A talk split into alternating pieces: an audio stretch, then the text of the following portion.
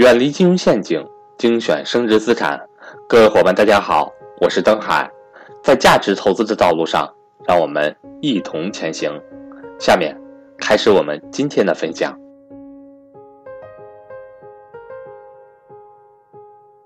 现在两万四千五百人在直线直播听课啊，呃，感谢大家啊！打一的估计是老学员，打二的估计是粉丝。这个粉丝要抓紧学习了啊！我们的老学员都知道，在格局都学了好几年了啊，这个财商认识，这个财经认识，自己的这种经济知识都在快速的提升啊！打二的学员认真听好了，你所。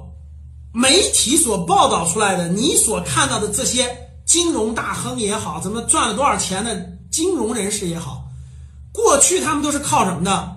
他们靠的就是货币超发，就是我借借钱炒房子的，你们认识的都是这样的，就是我就是靠大胆借钱，为什么？因为我认为未来这个货币更超发，所以呢这个债务更大，但是轮不到我头上，我照样赚钱。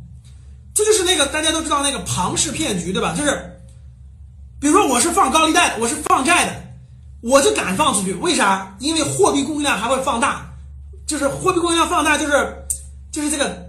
举个例子啊，他把房子抵押给我，抵押一百万，由于货币供应量放大，房子未来会涨到一百五十万，所以我敢放贷，听懂了吗？比如说那个上市公司为什么敢这个疯狂借债等等乱七八糟呢？就是因为过去这么十多年。大家看着房子上涨，对吧？所以呢，为什么大家敢去炒房子？因为他十五年房子都上涨，你凭什么告诉我十十六年时候就下跌了？这就是一件事，就是有一个人跟你说一件事儿，像那个传销一样，他跟你说这个事儿说二十一次你就相信了。所以嘛，过去房子都上涨了，凭什么未来不上涨？大多数人是抱着这个想法，所以怎么办？到处借债、借卡、刷钱去买房子。为啥？他认为房子还要上涨。所以过去搞金融的各位都是这个逻辑，就是凭啥货币不不上涨了？肯定还上涨，放开做。因为大多数人就是靠胆儿大，大家能听懂吗？搞金融的、搞借贷的、搞什么什么什么乱七八糟，都是靠胆儿大。胆儿大是建立在什么上的？胆儿大是建立在没没有智慧，没有智慧，各位就是靠胆儿大。胆儿大，我相信这个经济不会崩溃，我相信这个国家一定还继续超发。在胆儿大的基础上，认为这个曲线还是这样的，所以他就敢放贷，敢搞这些东西。结果国家一控制，国家一去杠杆，啥叫去杠杆？各位，啥叫去杠杆？去杠杆就是不能那个金金融那个借钱，比如说一笔钱出去借一次、借两次、借三次不行了，该回来就是回来，啪啪啪啪啪往回去杠杆，就是让这个债务让这个。举个例子啊，我是我是个中小企业主，我自己开了一家工厂，每年大概举个例子啊，流水几千万，盈利几百万吧。结果我跑到银行去借了几千万，听懂了吗？我一年的利润五百万，我去银行就借了几千万，就是我的我的意思是，我的工厂未来十年的收益可以给你抵消了你的。其实这个工厂，它再过两年业务就下滑了，赚不了五百万了。但是他从银行借了五千万出来，我问你怎么办？银行要不要利息？大家回答我，银行要不要利息？要利息吧？那我怎么办？我把这钱投到工厂里，我很清楚根本赚不到这么多钱，怎么办？我借出去。谁能银行我还百分之六的利息，对吧？谁能给我百分之八，我就借给谁。好了，另外一个人说：“哎，我搞这个，我搞这个，这个，这个，这个，这个，搞这个，搞搞这个更大工厂的，我每年的利润能给你百分之八。OK，我搞房地产的啊，我每年利润给你百分之八，因为我的房子你看都盖起来了，未来卖了就能赚，我就把这五千万借给这个卖房子了。听懂了？这个盖房子了，听懂了吗？就盖房子了，盖房子。”大多数钱都留在房地产里了，结果房地产呢，他为了，因为房地产需要投很多钱的，他为了支撑下去，他就到处筹钱，他就到处筹各种钱都聚集他那儿了。结果我前面说没说房子下滑了，房子的产量这个交易量从十七万一平米要降到十万一平米，他的房子卖不出去以后，资金链一断裂，他怎么给他百分之八？是不是给不了了？给不了我百分之八怎么办？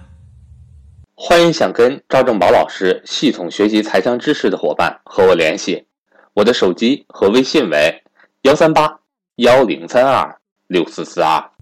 他破产了，给我一堆空房子，要不你把房子卖了，要不就拿着。那我这个钱要给谁？给银行的呀，我每年要给银行利息的呀，给不了怎么办？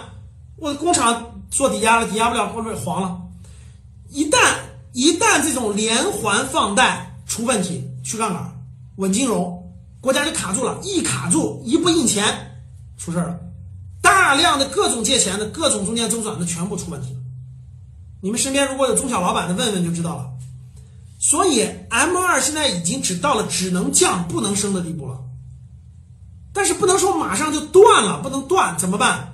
现在每年大概增长在百分之八左右，就 GDP 大概增长百分之六，M 二大概每年增长百分之八，就每年大概增长一些，增长增长八个点，以前增长十几个点甚至二十个点，现在增长八个点，啊，所以未来除了极特殊情况以以外，M 二不会再增大规模增长了，不会再大规模增长了，这是第二个核心原因。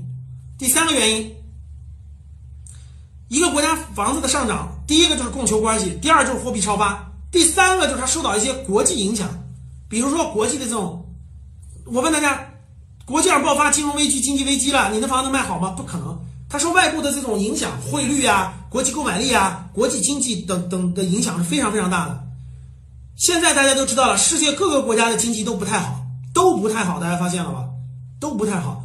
这个不太好，如果延伸下去越来越严重之后，它会极大的冲击，因为很多做贸易的资金，它资金在正常周转，它不好以后，它资金又又回不来，各种方式也会对国内造造成冲击。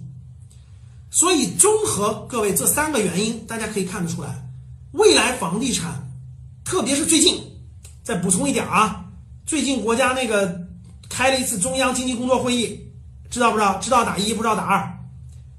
在七月底的时候开了一次中央经济工作会议。如果您想收听本期节目的全部内容，欢迎订阅《格局财商二零一九》，与我们一起提升财商智慧。